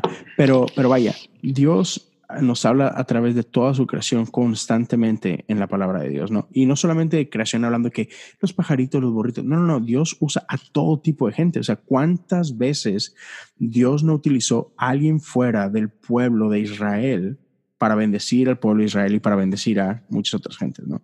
Entonces, otra vez, Dios no, no se limita a nosotros que nos hacemos llamar su pueblo, ¿no? No, o sea, Dios, por, otra vez, caemos muchísimo en esto, eh, en este nosotros versus los demás, constantemente. Y solo para contestar esa pregunta que, que lanzaba Jonás, en mi perspectiva, Dios no se limita a nadie. Dios puede usar a cualquier persona de cualquier lengua, tribu, nación, credo. Este, Dios puede usar a un musulmán, ah, budista, etcétera, etcétera, etcétera. Es mi opinión. ¿Alguien más quiere responder lo de lo de Jonas? Yo no quiero responder su pregunta, pero, pero Julio tiene algo que decir. No, no, que creo que eh, eh, la Biblia dice que la tierra está llena de su plenitud, entonces creo que va por ahí. Este, Claro que eh, últimamente soy muy en contra de la palabra usar, pero ya eso es otro, tema. Sí, pero sabemos que la gente le entiende, ¿no? Ajá, sí, sí, sí, exacto. Eh, pero sí, sí creo que, que, Dios quiere hacer algo o hace algo a través de muchas a través de, de gente, de creación, de todo. Y creo que hace que, que, que creo que Dios hace cosas a, a, través de gente que ni siquiera se da cuenta que, que está haciendo, pues influenciada por Dios en cierto sentido. Sí, a mí me gusta, perdón Andrés, yo te, te, quiero dar el, lugar, pero dentro de lo que es la, iglesia metodista hay un concepto, eh, seguramente otros, otros la, manejan también, pero es Prevenient Grace, en el que al menos la iglesia metodista reconoce que Dios ha estado obrando en tu vida aún desde antes que tú estés consciente que Dios está en tu vida, ¿no? Entonces, más allá de eso, ¿no? O sea, Dios está obrando en ti, a través de ti y para ti desde, desde siempre, ¿no? Aún y desde antes de que tú reconozcas eh, que Dios tiene algo que hacer en tu vida, ¿no? Entonces, eso va, como que en mi opinión, de la mano de lo que preguntaba Jonás, de que Dios está usando todo constantemente para esto, ¿no? Pero bueno, Andrés, ¿querías aportar algo de lo que estaba diciendo Julio o Sam? No, es de la pregunta de Jonas, ah, básicamente. Era que esta idea es muy tribalista de que Dios solo usa la iglesia, de que somos un equipo, o sea, de que de esta idea de que hay equipos, de que hay nacionalidades, de que hay religiones, de que hay tribus, de que somos nosotros contra ellos. Ustedes no tienen idea lo que yo odio esa mentalidad y me molesta mucho en el cristianismo, porque se supone que en el cristianismo, eh, o sea, nuestra meta es universalizar un mensaje. ¿Entiende? Ya sea como sea que usted entienda el mensaje, si es ir al cielo, si es traer el reino de Dios a la tierra, sea lo que usted entiende de ese mensaje, la idea es universalizarlo. Entonces, que nosotros nos mantengamos todavía con esta idea tribal de, oh, es que yo soy mejor, es que la denominación, es que todo eso, a mí me enoja. Y, y sí, lo triste es que la mayoría de gente todavía lo ve así. Mm. Más del 51% es una mayoría. Bien. Sam. Yo, regresando un poquito a, creo que algo que dijo Benjamín al principio, que estábamos hablando del cambio, ¿no? Y una de las cosas que, como un poco a, medida de conclusión y, de, acuerdo con lo que está diciendo Julio, porque estabas hablando, ¿cuáles son las cosas que sí deben cambiar y no deben cambiar? ¿no? Y yo creo que una de las de, las, de los grandes cambios que estamos viendo y que yo lo, estoy, yo lo he visto en mi generación, es lo que creemos acerca de la disposición de Dios hacia nosotros. ¿no? Eh, y, ya es, y creo que es algo que debería de seguirse dando y que deberíamos, creo que todos estamos empujando hacia eso, porque, y otra vez, perdón, porque mi, mi, mi cuadro de referencia tal vez es a veces sesgado, pero a veces eh, Betel lo, lo, lo, limita a cosas muy sencillas, ¿no? Que es la manera en la que le enseñan a los niños. Y si no se lo puedes enseñar a los niños, probablemente es muy complicado para el resto de la, de la población, ¿no? Este, y si no empezamos ahí, por lo menos. Y la primera cosa que dice es, Dios está de buen humor. Mm. ¿No? Y creo que esta disposición de acerca de un Dios que nos ve con ojos favorables en vez de con ojos de como le, que le debemos algo, es uno de, los, de, uno de los cambios de fondo más grandes que yo he visto en mi generación, porque lo he visto yo en mi vida, que lo veo yo inclusive en la vida de mis papás, que llevan mucho tiempo en la iglesia, de, de darse cuenta, ah, no, de hecho Dios está de un mejor humor. ¿Y a qué me refiero con eso? Es que está por nosotros. ¿No? Y creo que sí, ese, hablando un poco de lo que decía Julio acerca de, lo, de cómo a veces creemos que, o, o cómo interpretamos al Espíritu Santo, una de las cosas que más me cambió, puedo decir, mi relación con él fue darme cuenta que él nunca me, me acusaba de nada. ¿No? Este, y eso, tan solo ese pequeño detallito, eh, cambió por completo mi relación con Dios. Y son esos tipos de cambios de fondo los que hacen que la forma se vea completamente diferente. Porque entonces si yo creo eso, y eso es lo que estoy enseñando, y no solamente, o sea, yo trato a las demás personas de la misma manera de lo que creo, entonces, el cambio realmente es, eh, es de impacto hacia los demás. Porque no es lo mismo que yo piense que Dios está de buen humor conmigo porque ya hice algo para, para apaciguar su vida por mí, ¿no? Sí, y, y de esa manera trato a los demás, al nuevo que acaba de llegar a la iglesia, lo trato de esa manera, a pensar, Dios está de buen humor y lo que está haciendo es que se den cuenta el resto de este mundo de este mundo huérfano, que se den cuenta que hay un padre que los está esperando en casa desde, desde siempre.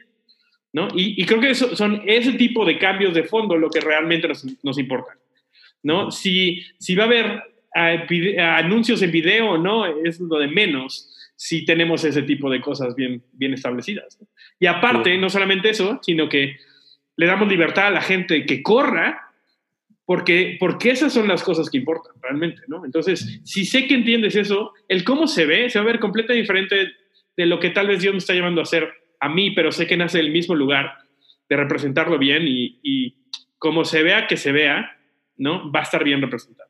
Me gusta. Y mira, esto me da paso, eh, y, para seguirla eh, como que progresando en la conversación, la segunda pregunta que quería tocar, y otra vez muy relacionada con la primera, es hay una tensión que se da entre innovación y tradición. O sea, esta parte de que estamos hablando de, cambios o no cambios, empiezan porque casi todos venimos de iglesias que no importa qué tan nuevas sean o qué tan antiguas sean, tienen tradiciones. Este, y obviamente entre más vieja es una organización, pues más fuerte es una tradición. Y la tradición como tal no tiene nada de malo. Las tradiciones son hermosas. Pero entonces,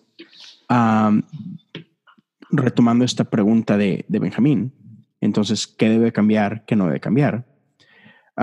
¿Cómo podemos honrar nuestras tradiciones sin bloquear innovación? ¿O qué de nuestras tradiciones es sano y es necesario honrar, pero que eso a la vez no sea lo que nos haga detenernos de lo que Dios quiere hacer hoy. Porque, por ejemplo, estas tradiciones tienen una razón de ser. Otra vez, no importa si estamos hablando de tradiciones ah, de la iglesia antigua, de los padres del desierto, del nacimiento de la iglesia católica, este, etcétera, etcétera. Pero estas tradiciones nacieron por algo, tienen belleza, tienen valor, tienen mucho que enseñarnos, pero nacieron porque en su momento fueron necesarias y en su momento impactaron la vida de quienes estaban ahí. ¿no? de la sociedad en su momento. Entonces, ¿cómo podemos seguir honrando eso, pero a la vez entendiendo de que esas tradiciones que en su momento impactaron y fueron de bendición para una generación, quizá ya no tengan el mismo impacto para la generación actual y cómo podemos honrar el espíritu de la tradición sin bloquear lo que Dios quiere hacer. Y bueno, entonces vamos a regresar de una pausa justo con ese tema y, bueno, quiero que Obed nos hagas el favor de, de regresando, no, nos lleves en esta, en esta buena pregunta. Bueno, qué tonto. La dije yo. Se muy bien. qué, buena, porque la dije yo mismo. sí, claro. Porque a mí no se me ocurren malas preguntas. Pero, pero eso se queda así porque eso es sinergia regia. Sinergia random. Sinergia regia. Así, sí. bueno, muchachos, regresamos después de la pausa.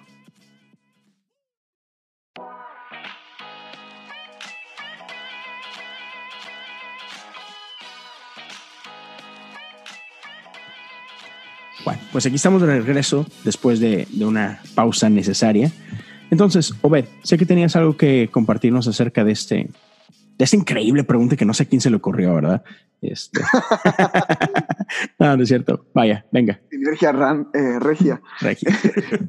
sí, sí, claro que este, creo que es algo de lo que inicia cuando empecé, o sea, inicia junto con la teología, con la teología, el la fundación de varias iglesias y, cómo debemos de ser y cómo no debemos de ser.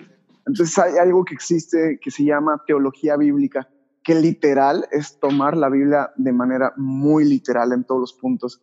Entonces todas las iglesias empiezan y el desarrollo de estas iglesias empiezan a través de, la teología bíblica. Entonces, ¿qué debemos de hacer? ¿Qué no debemos de hacer? ¿Cómo debemos de rendir culto? Ah, ¿Cómo son las reuniones? Etcétera. Y todo se toma de manera muy literal en la teología bíblica. Es decir, nos tomamos letra por letra, palabra por palabra, para que la teología bíblica, o sea, que lo que hagamos esté apegado a la teología bíblica. Sin embargo, también dentro de la historia de la teología también hay algo llamado teología sistemática, que es más que nada el entendimiento de, lo que estamos leyendo. Ya no es tan textual, no tan literal, sino que también entendemos un poquito más. Y como dijo Benja, este, y, y, sé que él habla mucho de este tema y a mí también me gusta mucho, y lo dijo rapidísimo antes de colgar, que fue el Espíritu Santo. Creo que, que, la teología bíblica le da innovación o evolución, la, la, teoría a la teología sistemática, y la sistemática le puede dar evolución a otro tipo de teología, pero creo que hay algo que sí debe quedar como que sí a siempre en el asunto, siempre, y eso no evoluciona, sino que es necesario, va a ser el Espíritu Santo porque el Espíritu Santo nos revela, el Espíritu Santo nos muestra cómo debemos hacerlo y cómo no debemos hacerlo, cómo debe la iglesia crecer. Y otra cosa, entonces es basándonos en punto número uno, lo que necesitamos es el Espíritu Santo. Dos, entender la cultura en la que estamos. Entender la cultura y entender a la gente, o sea, la mentalidad de la gente. Es casi, casi hacer investigación de mercado para entender la cultura. Y el Espíritu Santo también nos muestra cómo. Muy bien. ¿Alguien más? Nadie. Julio quiere hablar. Yo creo que eh, tradición e innovación pueden ir de la mano. Eh, siempre y cuando respetemos la esencia. Lo importante es la esencia, que la esencia no cambie. Eh, creo que fue Samuel que lo dijo. lo importante es que el mensaje no cambia, la forma es la que puede variar. Entonces, eh, Obed dio un punto importantísimo, es Espíritu Santo. El Espíritu Santo es la esencia y es la innovación. Por eso creo que puede ir de la mano. Fíjense que hace tiempo, eh, una ocasión, eh, Erwin McManus estaba en una story así como que preguntas libres y alguien le preguntaba algo respecto a, a las, este, ah, se me fue el nombre, Ah, no las religiones, sino las denominaciones. Y, él le preguntaba así como que qué opinaba él de, de, de, las denominaciones, ¿no? cualquiera que éstas sean. Y McManus opinaba que las, el futuro de la iglesia eran los movimientos, así le mencionaba él, no las denominaciones, sino los movimientos. ¿no? E, él obviamente distanciándose, diciéndose, Mosaic es un movimiento, Mosaic no es una denominación. Y en mi reflexión, ah, algo que, que yo pensaba era de que todas las denominaciones iniciaron como un movimiento, todas. El problema es que llega un punto en el que nos interesa tanto proteger nuestra organización que se vuelve precisamente eso. Deja de ser un movimiento cuando tenemos miedo que nuestro movimiento cambie y se convierta en algo que no, que no es o que no habíamos concebido, ¿no? Entonces, por ejemplo, hablando de la iglesia metodista, la iglesia metodista es un, es un movimiento global, durísimo. Y este está en todas partes. O sea, si, si contaras cada iglesia metodista como si fuera un campus, difícilmente encuentras una organización con más campus que la iglesia metodista, ¿no? Pero ¿cuál es el problema? Que la iglesia metodista dejó de evolucionar. Y hoy por hoy la iglesia metodista está cayendo tremendamente. Literal se está muriendo uh, porque está envejeciendo y sus miembros están envejeciendo y así, literal, se están muriendo y el punto que tienen que estar cerrando iglesias porque ya no hay gente viva que pueda seguir asistiendo y, y no están capturando gente nueva, etcétera. Es una, es una lucha a nivel global de la iglesia metodista. ¿Por qué? Y es, es la historia de la mayoría. Es la historia de la mayoría. ¿Y por qué? porque, o sea, crecen de tal manera y que de pronto, o sea, se vuelve más que una simple iglesia, es toda una organización y la, y la organización siempre va a buscar proteger a la organización, no a la gente. Sam. Creo que en esta cuestión de, también de las denominaciones es, es curioso porque se relaciona, en mi opinión, a lo que estamos hablando de, de, de la Biblia. Las denominaciones nacen y se agrupan de acuerdo a lo que creemos. Y entonces hay, hay una pertenencia de acuerdo a que tenemos las mismas creencias. y, a qué está hablando eso? Está hablando, yo interpreto la Biblia de la misma manera que tú. Por lo tanto, somos del mismo lugar. Entonces, generamos divisiones de acuerdo a diferentes interpretaciones que tenemos, ¿no? Entonces, los bautistas creen en el, en el bautismo y entonces la verdad es que no me sé tanto las diferencias teológicas entre cada una de las de las denominaciones. El Pentecostés. Exactamente. Básicamente los bautistas están en contra del bautismo de niños y para los bautistas el bautismo tiene que ser algo consciente de una persona pensante adulta hasta cierto punto. Los luteranos creen en Lutero como su único salvador. Me están dando una clase. Eso sí no es cierto, pero... Los, los cristianos que creen en Cristo. Ah, ok. Gracias, Julio. Casi todos. Casi. entonces, ¿qué pasa? ¿Qué pasa? Generamos, otra vez, como, como estaba diciendo Andrés, generamos sectas o generamos eh, tribus de acuerdo a yo estoy contigo porque creo lo mismo. ¿Y qué pasa? No puedes cambiar lo que crees porque entonces ya no eres parte. Entonces, parte de la, de la muerte de estas organizaciones es que no hay espacio para creer cosas diferentes. Eh, lo que nos une no es, no es que somos parte de una familia, es que creemos lo mismo. ¿no? A diferencia de, de, creer que somos un cuerpo y que vamos a ser parte de la familia, no importa si tú crees una cosa y yo creo otra, porque lo que nos une es que somos parte del cuerpo de Cristo. No somos parte de la iglesia global que es tú y yo ¿no? O sea, tú eres, una, tú eres parte de la iglesia, yo soy parte de la iglesia, etcétera, y eso nos une más allá de, estar de acuerdo, ¿no? Eh, y creo que, o sea, de eso sufrimos mucho los cristianos, ¿no? O sea, cada vez que alguien piensa una cosa diferente o no está de acuerdo con alguien, entonces la iglesia se separa y se crea otra iglesia, ¿no? Y en, algún, en el mejor de los, de, los, de los casos, pues crean su red de iglesias, en otros se crean denominaciones nuevas o se crean alrededor de, formas de hacer las cosas, ¿no? Este, entonces, solitos nos metemos en, estructuras rígidas que no nos permiten cambiar y decimos, esta es nuestra tradición y la, nuestra tradición es la que nos define y entonces aquí nos quedamos atorados.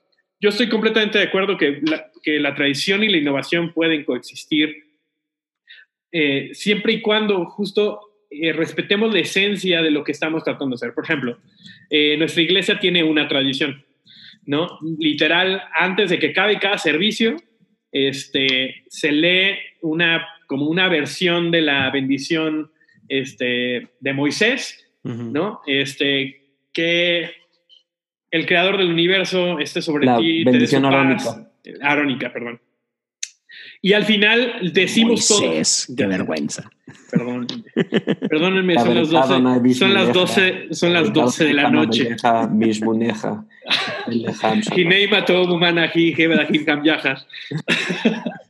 Este, y todos al mismo tiempo, al final de cada servicio, decimos, Dios, o sea, Dios te ha amado de manera increíble y ahora ve y haz lo mismo. Es una tradición que tenemos. Significa algo para nuestra comunidad, comunica algo acerca de lo que creemos, pero mañana puede cambiar y no va, no, o sea, el servicio no se va a deshacer si no hacemos eso. Pero ya comunica algo acerca de quiénes somos. las, las, tradiciones, eh, estamos pasando Navidad, las tradiciones que tenemos como familia comunican algo acerca de lo que hemos vivido juntos. ¿No? Y por eso son importantes, porque nos, nos, ayudan a recordar lo que hemos vivido. Eso no, no debería detenernos de hacer nuevas tradiciones, o de hacer, o de, de experimentar cosas nuevas este, en Dios, eh, nada más porque ya lo hicimos una vez y entonces ya no hay espacio para eso. Julio. Sam, gracias por todo lo que usted acaba de decir. Eh, es, es, increíble. Sobre todo lo de Moisés. Sobre todo lo de Moisés.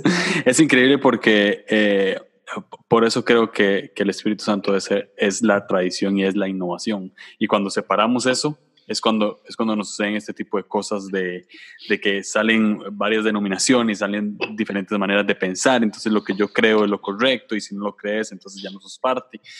Por eso creo que eh, como familia, como hijos de Dios, eh, tenemos que saber que la esencia siempre va a ser el Espíritu Santo y sus, las tradiciones que, que Él nos viene poniendo y Él mismo las va a ir, las va a ir innovando. Entonces, eh, me pareció excelente lo que dijiste. Ya, ya puede pasar, Andrés. Yo quiero ser del abogado del diablo en este momento. Como siempre. Porque del mismo modo que odio eh, el tribalismo, también tengo un, un, odio santo que es del Espíritu Santo hacia lo que son tradiciones y hacia lo que son denominaciones. Y, y, y son varias cosas. Es, es un poco difícil para mí explicarlo porque por ejemplo, yo creo que el comunismo sería perfecto si no hubieran humanos corruptibles. Ah, ok. Ok, para. Yo, yo si fuera que si no hubiera humanos, punto. si, si no hubieran humanos. Eh, para mí sucede muy parecido con lo que es tradición. Entiende, la tradición tiene una función muy buena de no ser que los humanos vienen a ensuciar el sistema. Eh, pasa mucho con las tradiciones, digamos. Exactamente lo que dice Sam.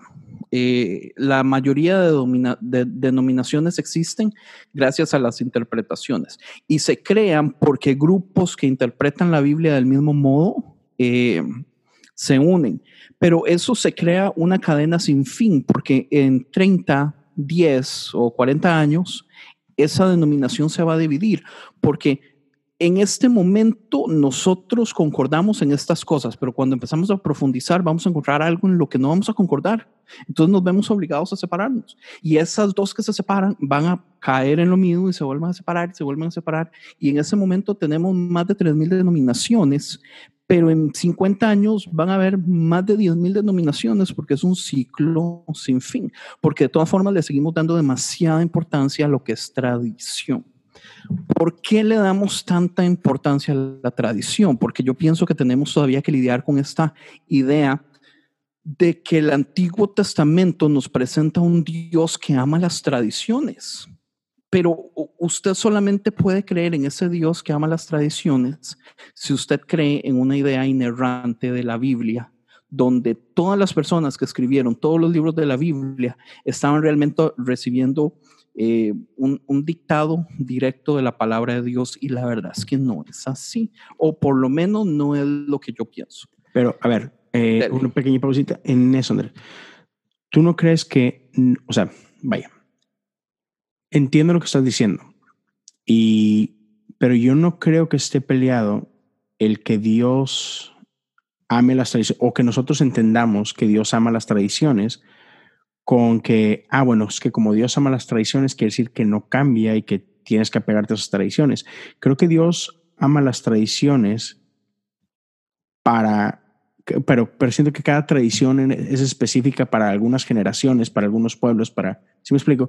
O sea, para mí no significa nada, por ejemplo, la tradición de, ah, de la Pascua, e, e, en el sentido de que yo no voy a matar a un cordero y voy a usar su sangre para ponerla en los dinteles de mi puerta, porque siento yo que ya esa tradición no tiene un peso y significado para mí, ¿no?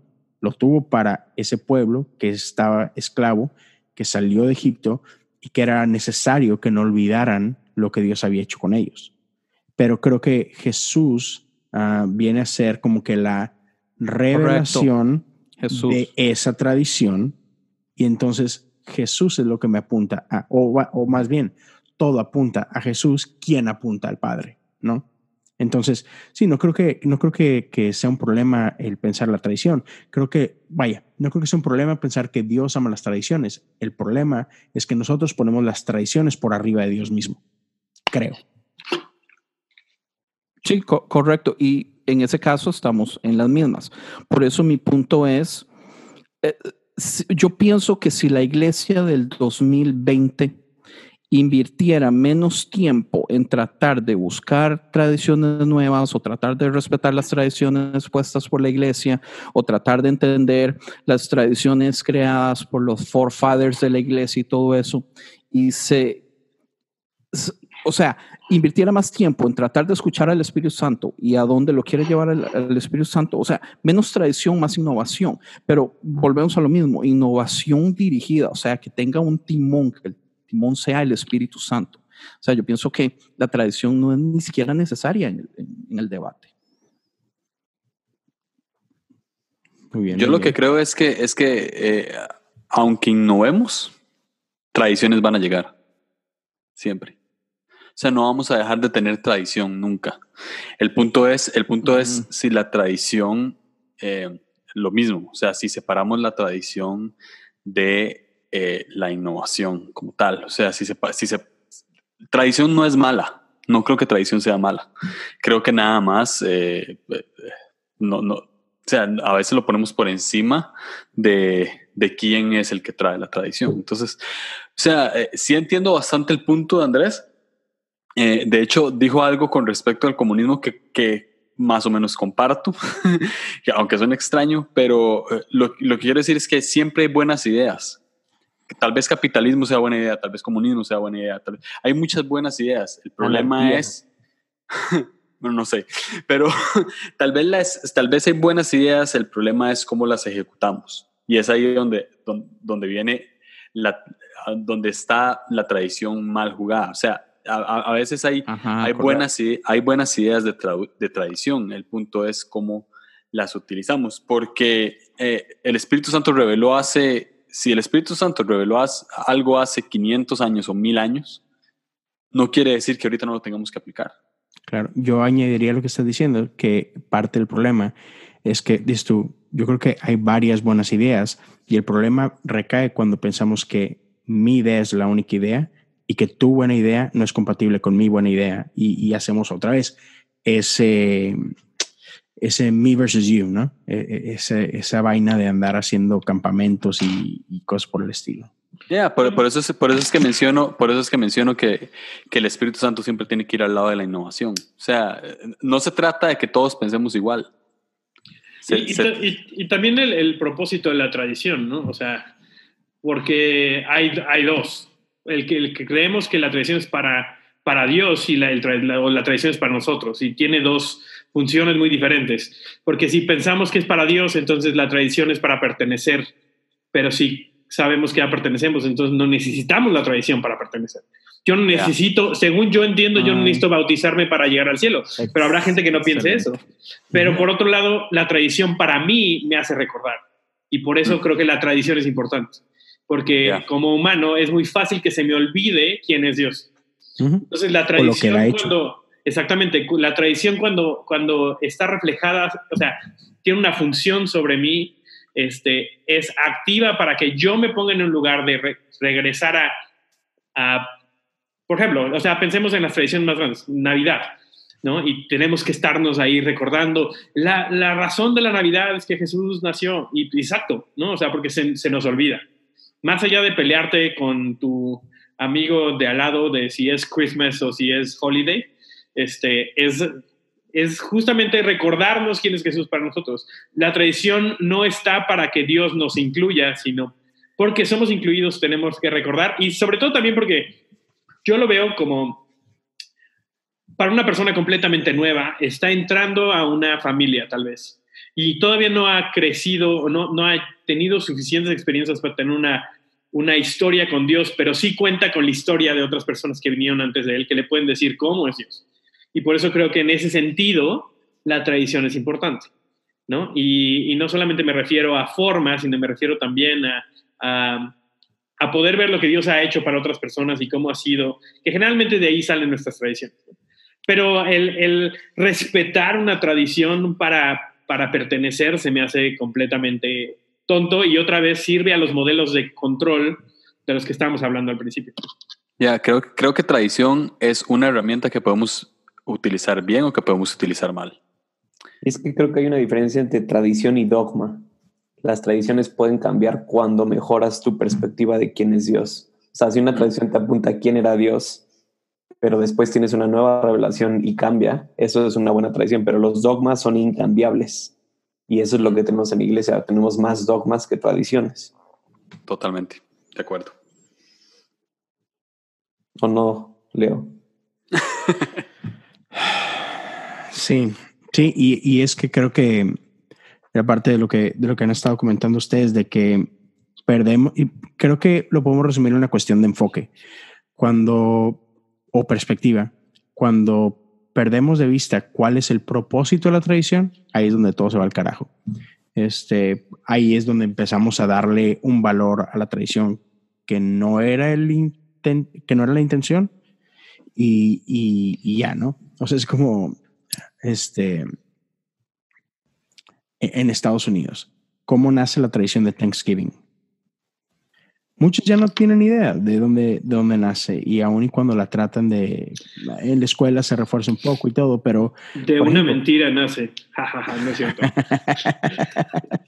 Ah, pero, por ejemplo, y, y, pasa de pronto como, como también no sé si esto quepa dentro de, y, no sé si ha sido un buen ejemplo hablar de Thanksgiving, pero hay ocasiones donde sin querer queriendo permitimos que algo cultural destruya ah, algo que era de fondo. Por ejemplo, en Thanksgiving, lo que decidieron hacer, eh, como muchos saben, es que el día después de Thanksgiving eh, se celebra en Estados Unidos. Bueno, no se celebra, pero después de Thanksgiving es Black Friday, ¿cierto?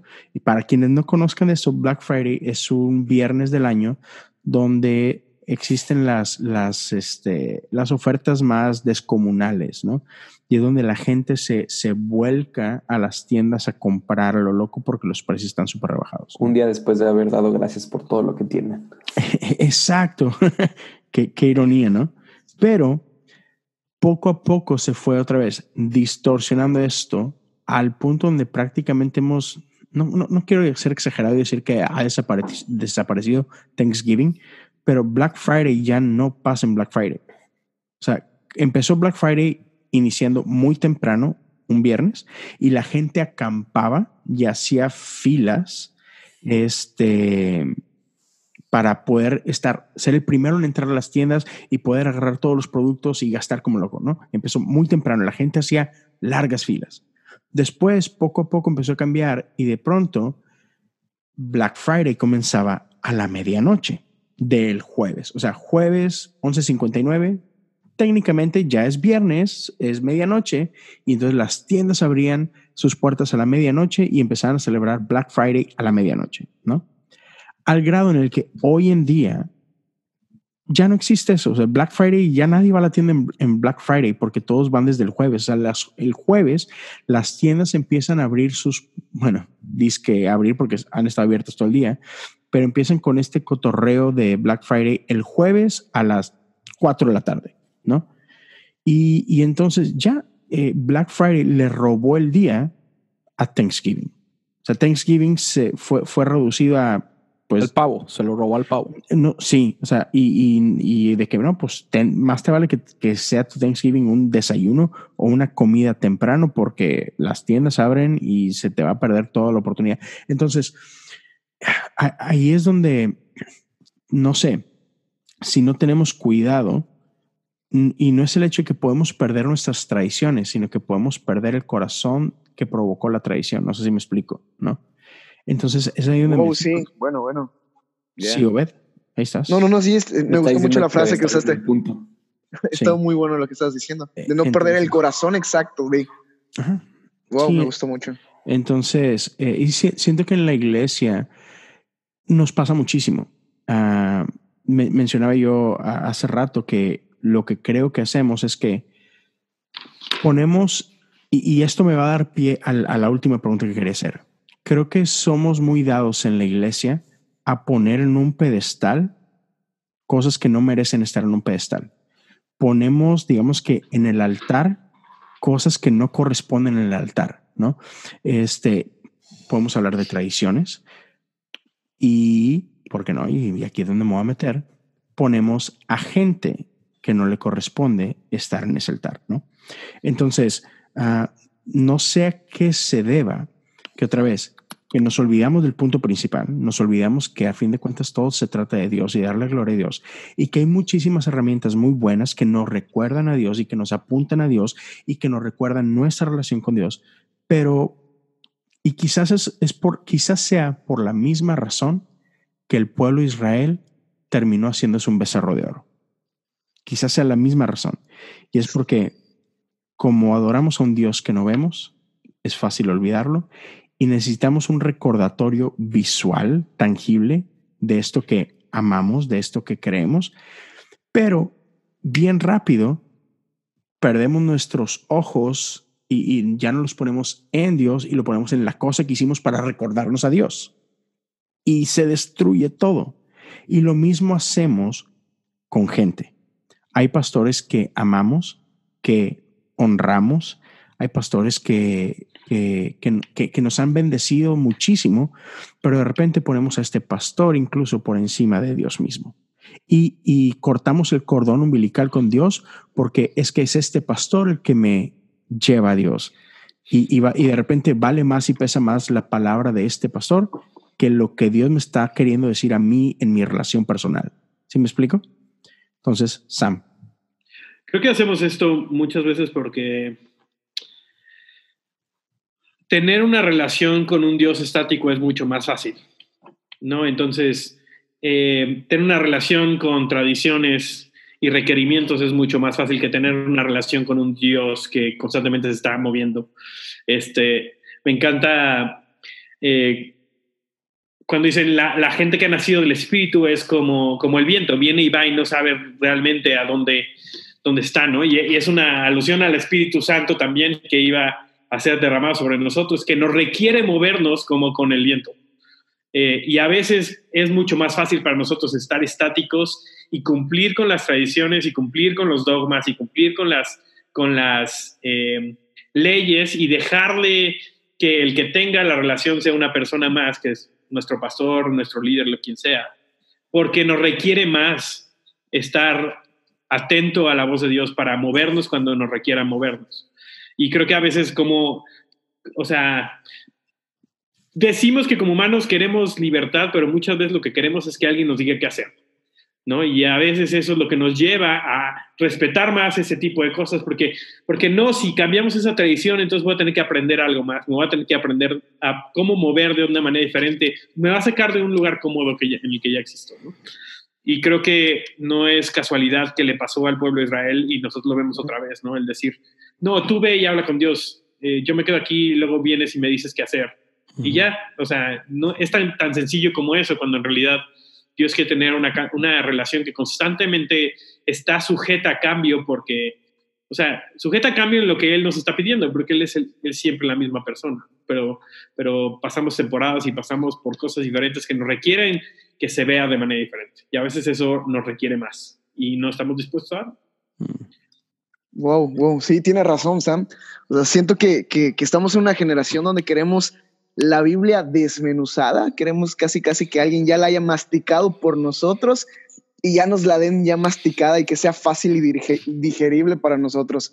Es como, perdón, tal vez me ataquen mucho, es como muchas teorías dentro de, dentro de la teología, es decir, de que muchos dicen, ah, yo soy calvinista y todo, porque ya te dieron literalmente toda la teología masticada en lugar de que casi tú entres a la Biblia, tú te adentres y tú escojas por ti mismo cuál va a ser tu tirada dentro de la teología. Perdón si algunos no, no están de acuerdo en esto, pero sí de que... Uy, qué fuerte, del punto de que, de que es necesario de que nosotros tengamos la intimidad directa con el Espíritu Santo. Y no digo que esté mal que tengamos pastores o, ministros que admiremos, pero siempre y estos nos impulsen a tener una relación con Dios, con el Espíritu Santo y nos impulsen ver más a Jesús. Porque no está chido que tengamos ese becerro de oro, como estaban explicando ustedes, y tampoco está chido que estemos buscando que alguien nos mastique la presencia del Espíritu Santo y nos la dé tan fácil cuando directamente nosotros podemos ir al Padre. Es como que, que, que, si vayamos al pueblo de Israel y digamos, ¿sabes, ¿sabes qué? Nosotros en el 2019 ya no tenemos que tener un sumo sacerdote para que, que sea nuestro vínculo con Dios. Ya podemos hacerlo de manera nosotros porque se rompió el velo pero al mismo tiempo contarles de que estamos buscando que, que, esos predicadores, que esos pastores que admiramos, sean los sumos sacerdotes que nos den todo ya digerido, todo más fácil. Entonces, está, está grueso, está denso, sí, sí, sí. Buen punto, ¿eh? Ese se viene para el segundo episodio, el primero del año. sí, claro que sí. Andrés, ¿ibas a aportar algo si no me equivoco? Sí, eh, yo quería decir que no sé si ustedes han visto la película de Avengers, la número uno donde Loki llega y le dice a todo el mundo que se porque los humanos fueron diseñados específicamente para adorar a una persona, para ser sumisos, para, eh, para ser seguidores. Que la libertad no es buena. Esa parte es increíble porque, o sea, tristemente es, es cierto. Y yo sé que ninguno de aquí les gusta eh, el enneagrama, pero hay algo también que se llama el enneagrama donde también nos presenta personalidades y hay gente que también, o sea, las personas están divididas en dos, están las personas a las que es más fácil eh, seguir instrucciones, seguir ideas y todo eso, y hay personas que desde que nacen relativamente no quieren que les digan qué hacer y ellos quieren tener control de sus vidas y todo eso. Entonces, eh, no sé si, si, si hay números específicos, pero usualmente hay más personas que son fácil, que tienen esta facilidad de simple y sencillamente aceptar las cosas y seguir, que las personas que quieren luchar contra el sistema. Entonces yo pienso que la iglesia ha utilizado esto mismo de, tratar de entender esta cultura de sumisión. Tristemente a veces aplica mucho la falta de educación eh, para tratar de de controlar y, personalidades carismáticas usualmente tienen la posibilidad de llegar a poderes y tener control y tener, eh, no sé, eh, relevancia, si utilizamos la palabra. Eh, pero, crees que lo hacen conscientemente? Yo, no, yo pienso que no, yo pienso que la culpa es del pueblo. No siempre, porque sí hay gente también que se aprovecha, pero, pero la culpa es de la gente que los pone en esos pedestales. Pero también no hay un sistema puesto donde haga algún tipo de control. Y yo personalmente, yo pienso que ustedes ya saben, o sea, yo soy bien quitado en eso de, de seguir personalidades, de tener héroes, de seguir atletas, de seguir relevantes, de seguir artistas. Eh, a, mí no me gusta. ¿Quién es el más relevante que conoces? ¿Julio Navarro? No, eh, Yesaya, ¿cuál es el apellido? Hansen. ah, era, Yo dije, qué horror. Este, no, pero, pero es cierto. O sea, tristemente como humanos estamos casi que diseñados para seguir, eh, para ser seguidores. Entonces está cañón no caer en el, en el lado de la idolatría. Y la idolatría yo pienso que es una de las cosas en este momento que como cristianos más ignoramos y es una de las cosas que todavía más hacen los cristianos pero no nos gusta hablar del asunto porque no nos gusta que nos toquen los ídolos. y, estoy hablando de humanos, no, de gustos y varas así. Sí, sí, sí. Sí, no, nos, nos, pasa demasiado con eso. Este es, es, muy difícil, creo, evitar eso, ¿no? Porque otra vez, uh, creo, creo, que todo inicia con, con, este, con esta intención de dar honra y se nos va de repente de las manos, ¿no? A mí me suena a tema para otro episodio. Lo voy a poner en la mesa. Este, quien quiera este, lo puede tomar. Sí, sí, sí, no, totalmente. Creo que creo que es un buen, una buena manera de, de terminar por, por, el día de hoy. Este, hay otra vez. Hay mucha, obra? hay mucha tela de, de dónde cortar y hay muchas cosas que hablamos hoy que, que podemos después profundizar mucho más. Y bueno, ¿por qué no terminamos este por, por despedirnos? Eh, creo, que, creo que hay suficiente tiempo para, para ello. Este, yo igual, como empecé, quiero terminar dándole las gracias a todos ustedes. Gracias por estar aquí, gracias por su tiempo, gracias por su amistad.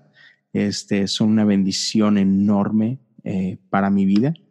Y bueno, quiero abrir este, estos últimos tres minutos y medios que nos quedan para, para que se puedan ir despidiendo el que quiera.